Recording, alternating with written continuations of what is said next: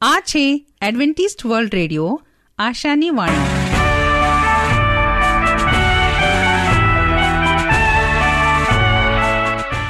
અમારા આજના પ્રસારણમાં તમારો હાર્દિક સ્વાગત છે. આજે તમારા માટે અમે ખૂબ સુંદર સ્વાસ્થિક અને આત્મિક વિચારો લાવે છીએ. પણ તે પહેલા સાંભળો, દેવની સ્તુતિમાં આ સુંદર ગીત.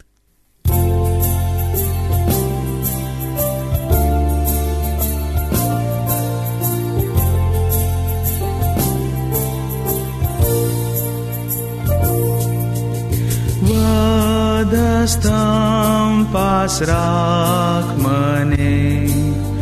प्रियप्रभु सु ज्याशुत्कर्णार्धार्वहे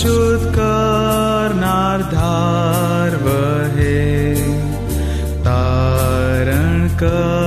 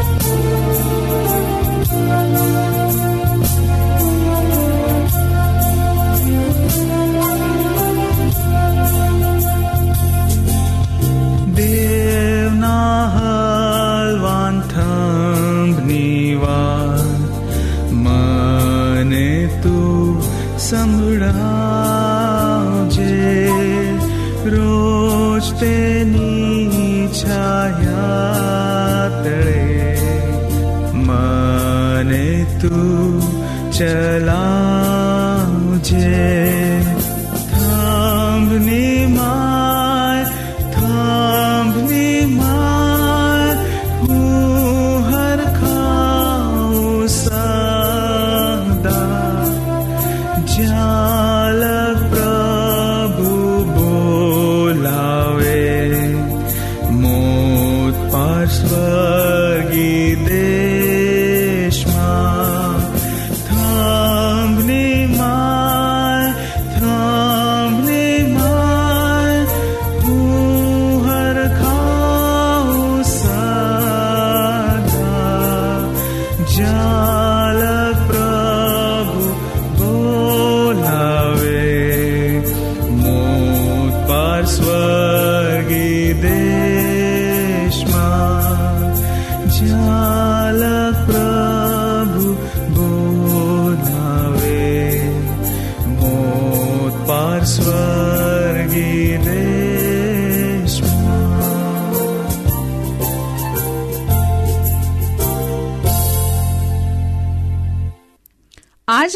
અંકમાં આપણે સાંભળીશું એક વાર્તા જે આપણને જીવનની નીતિનો બોધ આપે છે. માર્ગદર્શક બનો. નમસ્કાર મિત્રો. હવે છે વાર્તાનો સમય. તો આજે આપણે જોઈશું એક માર્ગદર્શનની કહાની. શું આ વાર્તા લાવે છે તમારા માટે? ચાલો જોઈએ. હમીદ, આજે રાતે તું આવીશ ને? વિનોદી આંખવાળાએ લાંબા છોકરાએ નકાર સૂચક ડોકું હલાવ્યું. કેમ હમીદ? તેનો સાથીદાર જે તેનાથી છૂટા પડવાની તૈયારીમાં હતો, તે પાછો આવ્યો અને દલીલ કરવા લાગ્યો. તારા વગર તે કંઈ ચાલે? તારા વગર અમને ત્યાં કોણ હસાવે? ભાઈ, તું તો જોઈએ જ. શું તને કોઈ ખાસ વાંધો છે? ગયા મંગળવારે તને મજા ન હોતી આવી? એવું કંઈ નથી. મને મજા તો આવી હતી. તો પછી આજે પણ તારે આવવું પડશે? ના, આજે હું નહીં આવવાનો. શાળાના વિદ્યાર્થીઓએ એક મંડળ બનાવ્યું હતું. શાળા છૂટ્યા પછી સૌ સાંજે ભેગા મળતા. પાના ટીચવા, રમૂજી ટૂચકા કહેવા, નવી જાતની તોફાનવાળી રમતો રમવી વગેરે કામો આ મંડળના સભ્યો કરતા હતા. હુસેન હમીદને આ નવા મંડળમાં આવવા આગ્રહ કરી રહ્યો હતો. મને લાગે છે કે તું સિગરેટ પીતા ડરે છે. ના, એ વાત નથી. શું મેં ગઈ વખતે સિગરેટ નહોતી પીધી? હા, મને ખબર છે અને તું આવ્યો હતો એટલે જ મંડળમાં બેવડો આનંદ વ્યાપી ગયો હતો. તો પછી આજે તું શા માટે ના પાડી રહ્યો છે? ઠીક, સાંભળ ત્યારે. ગયે વખતે હું ત્યાં આવ્યો અને પછી બીજે દિવસે મેં ગંભીરતાથી આ બાબત વિશે વિચાર કર્યો છે. હવે મને સમજાયું છે કે વ્યસનોની મજા ખતમ થયા બાદ આપણને તેમાંથી કાંઈ પ્રાપ્ત થતું નથી. બીજે દિવસે મારું માથું દુખતું હતું અને બે દિવસ સુધી હું બરાબર અભ્યાસ ન કરી શક્યો. આપણી ક્રિકેટની ટીમમાંથી બાકાત રહેતા હું માંડ માંડ બચ્યો છું. કારણ કે રમતા રમતા દડા ઘણીવાર મારા હાથમાંથી છટકી જતા હતા. આ પહેલાં તે કોઈ દિવસ સિગરેટ પીધી નથી. તેથી આમ થયું. થોડો વખત સિગરેટ પીવાથી તારું માથું નહીં દુખે. બધું સાંભળતો ખરો. મેં આ બાબતને બરાબર ચકાસી જોઈ છે.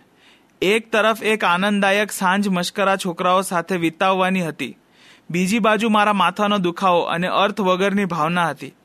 માથાનો દુખાવો તો જાણે થોડા વખતમાં ઉતરી જાય, પણ તેનાથી જે ઘેર, ગેરલાભ થાય છે, તેનો આપણે વિચાર કરવો જોઈએ. મેં આપણી શાળાના વિદ્યાર્થીઓ વિશે વિચાર કર્યો હતો. તેમને મેં બે વિભાગોમાં વહેંચી નાખ્યા. એક વિભાગમાં હોશિયાર વિદ્યાર્થીઓ અને બીજા વિભાગમાં નબળા અને સામાન્ય વિદ્યાર્થીઓ હતા. હુસેન, મને તો હોશિયાર વિદ્યાર્થીઓમાં કોઈ સિગરેટ પીવાવાળો ન જણાયો. આપણી ફૂટબોલ ટીમમાં પણ ફક્ત એક જ છોકરો સિગરેટ પીએ છે. ક્રિકેટ ટીમમાં જે બે છોકરાઓ સિગરેટ પીએ છે, તેઓ કંઈ એટલા બધા સારા નથી.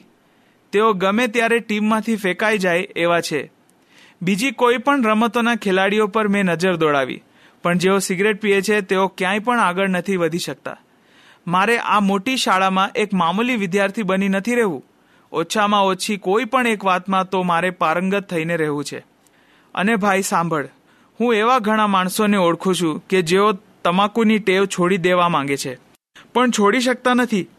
મારા યુસુફ કાકા તેમાંના એક છે. તને તો ખબર છે કે તેઓ કેટલા આનંદી છે.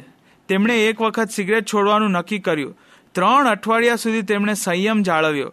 પણ તે સમય દરમિયાન ન તેઓ તેઓ ખાઈ શક્યા, સૂઈ શક્યા કે કંઈ કામ કરી શક્યા. અંતે તેમણે તમાકુ પીવાની શરૂઆત કરી. તેઓ હંમેશા મને આ ટેવનો ભોગ ન બનાવવાનું કહે છે. સાચું પૂછે તો મને પણ કોઈ ચીજ આ રીતે મારા પર કબજો જમાવે તે ન ગમે. આ ટેવને લીધે કાકા ઘણીવાર પોતાને ઉતરતી પાયરીના માને છે. તેમણે મને મારા દ્રઢ નિશ્ચય દાદાની વાત કરી છે. તેમની વાત આ પ્રમાણે હતી. મારા દાદા લશ્કરમાં ભરતી થયા પછી સિગરેટ પીતા થયા હતા. ઘેર આવ્યા પછી તેમણે બે વર્ષ સુધી સિગરેટ પીધી. એક દિવસ તેમણે જાહેર કર્યું કે હવે તે સિગરેટ નથી પીવાના.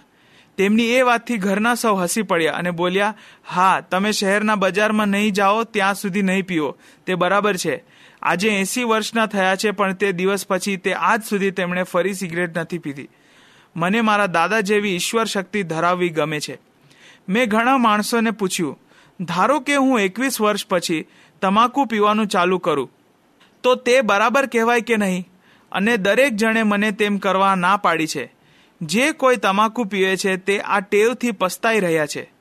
હવે તું વિચાર, શું તમાકુ પીવાથી એટલી મજા આવે જેના લીધે આપણે જાણતા ન હોઈએ તેટલું નુકસાન આપણને થાય? મને લાગે છે કે તેમાં એટલી મજા તો નથી જ આવતી. બસ મેં તો હવે સિગરેટ ન પીવાનું નક્કી કરી લીધું છે. હુસેન પાસે આ બધી વાતોનો જવાબ ન હતો. આ બધું સાંભળ્યા પછી તે વિચારમાં પડી ગયો હતો. તેને થયું કે હમીદના આ નિર્ણયથી મંડળ ઘણા બધા સભ્યો ગુમાવશે. કેમ કે હમીદ એવો છોકરો હતો જેને સૌ અનુસરતા હતા. ઘણા છોકરાઓમાં એવી પ્રતિભા હોય છે કે તેઓ બિલકુલ સહજ રીતે પોતાના સાથીઓના કામમાં, આનંદમાં અને નિર્ણયોમાં આગેવાની કરી શકે છે.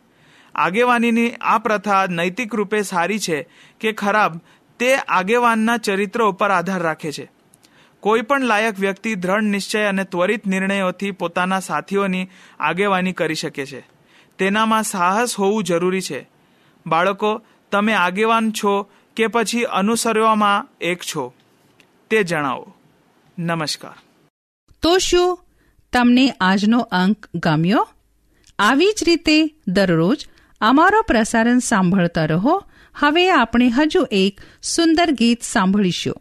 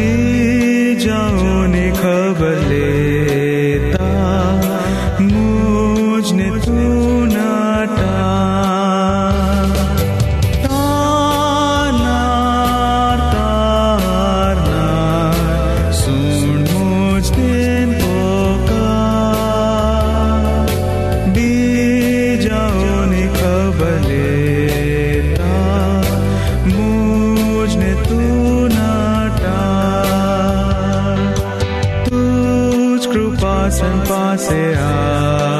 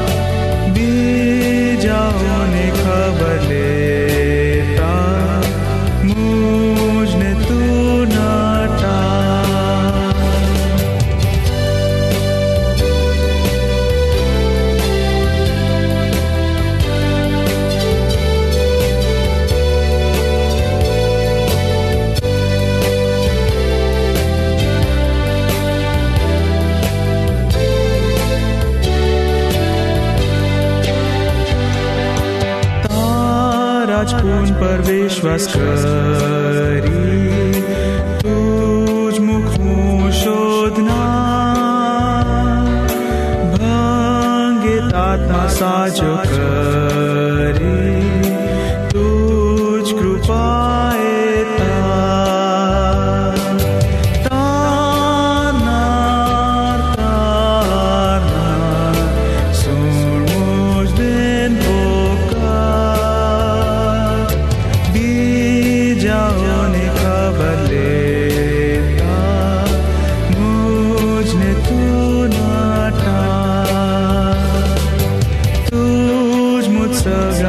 सगळा सुख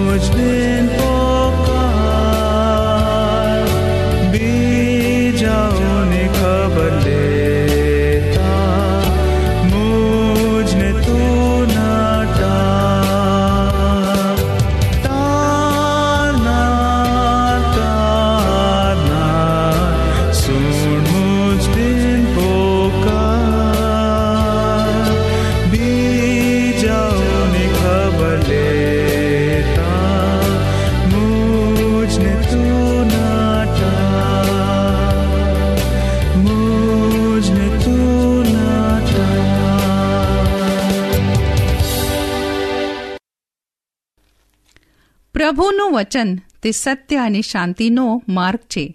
આવો, હવે આપણે પ્રભુના વચન ઉપર મનન કરીએ. આ સમયે અમે તમારો હાર્દિક સ્વાગત કરીએ છીએ પ્રભુ ઈસુ ખ્રિસ્તના નામમાં. હું રાજુ ગાવિત આપણા સુધી દેવનું પવિત્ર વચન પહોંચાડનાર.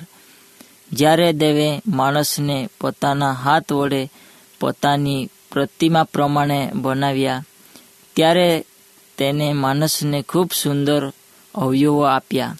આ અવયવોથી માણસ ખાવા માટે, સાંભળવા માટે, ટેસ્ટ લેવા માટે, શ્વાસ લેવા માટે, જવા માટે, આ અલગ અલગ કાર્યો માટે ઉપયોગ કરે છે.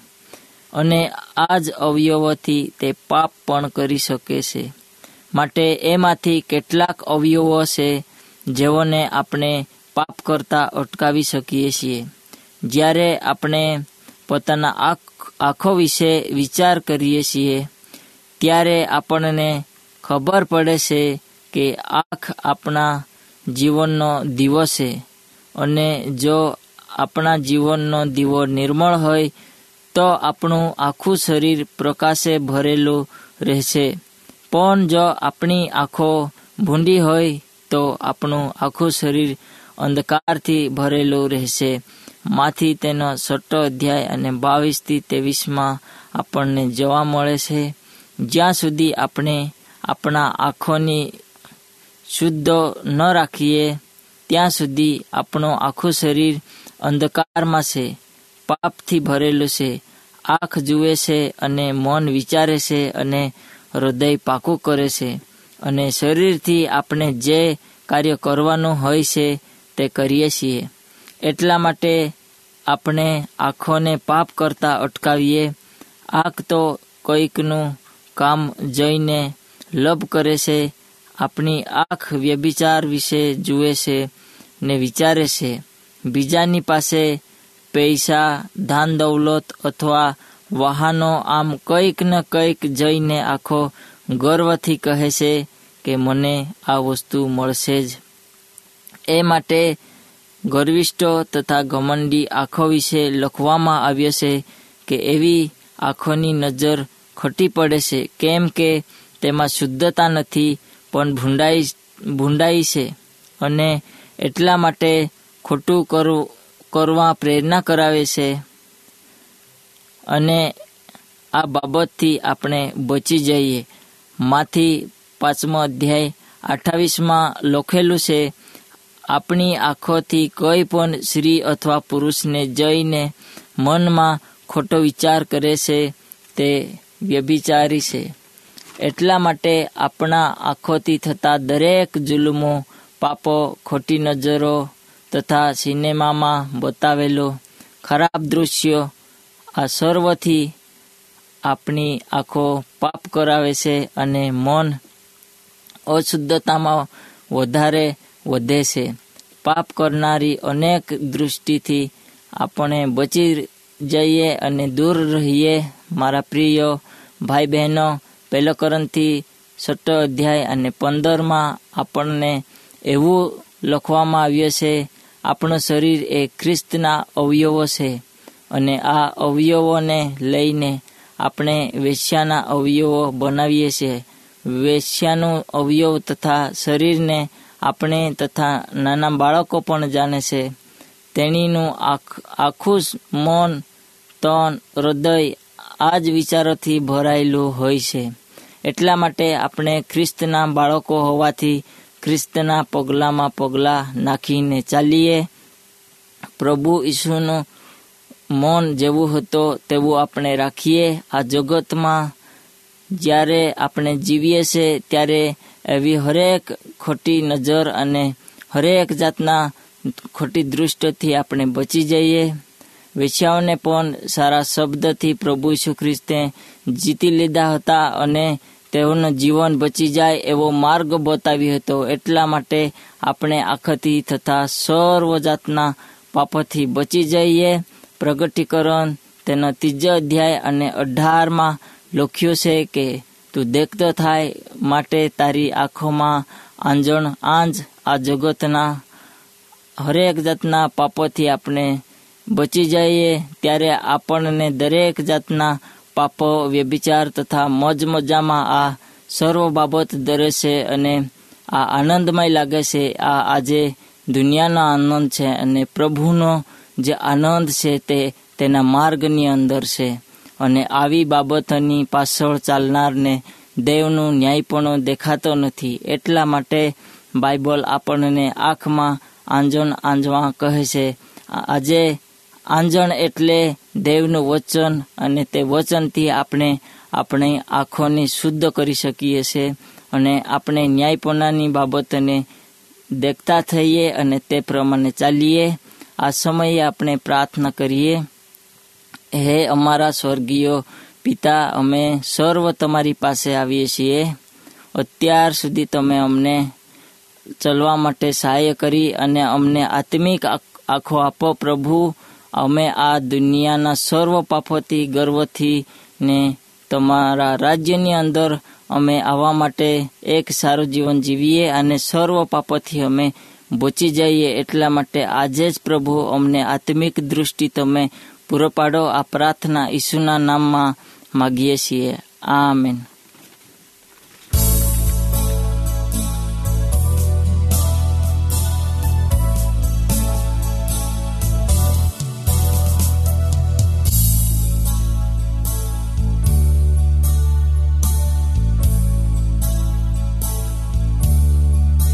જીવતા ખડક ખરિયાર મારા ઉપર છાયા પાર તારી કુખથી વહ્યું જળ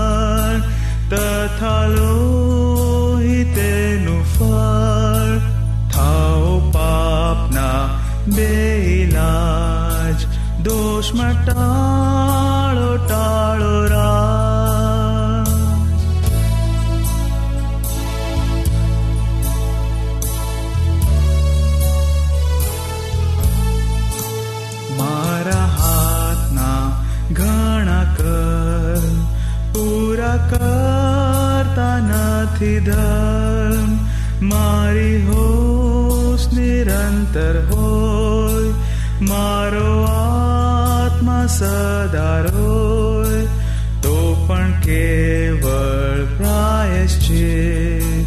તારી શકે છે ખચી?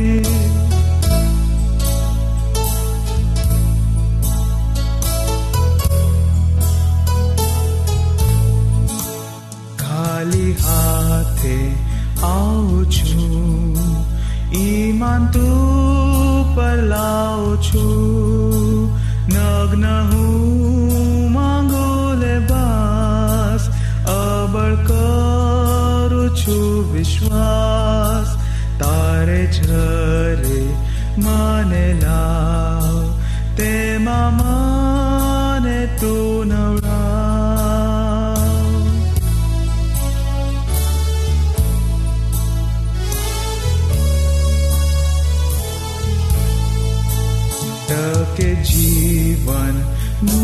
નું અજવાળ અથવા આવે અંતકાળ, ઊંડું જીવ આકાશી ઘર. જો તને જીવતા ખડ ખરિયા. મારા ઉપર છાયા પા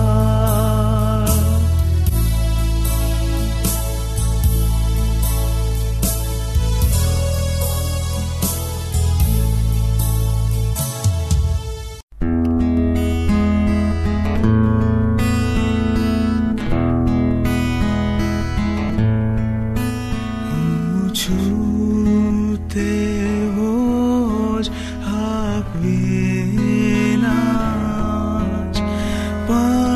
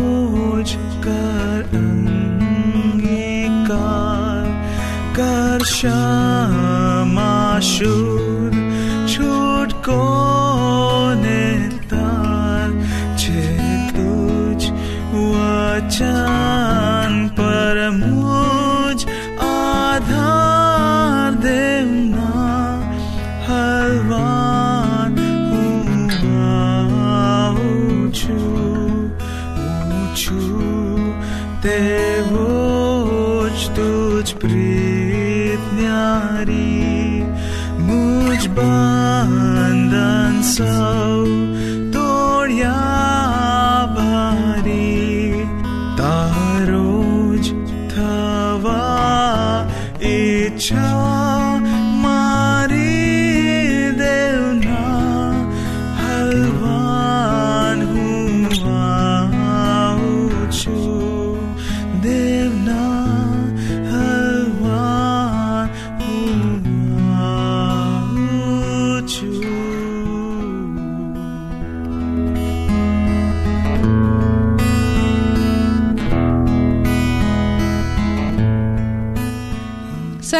હજી એક વાર સાંભળો લેશો. Adventist World Radio post box number એક ચાર ચાર છે સેલસબરી પાર્ક પુણે ચાર એક એક શૂન્ય ત્રણ સાત. આ સાથે અમારો આજનો કાર્યક્રમ અહીં જ સમાપ્ત થાય છે. ફરી મળીશું આજ સમયે, આજ મીટર બેન્ડ પર. ત્યાર સુધી પ્રભુ તમારી સાથે રહે.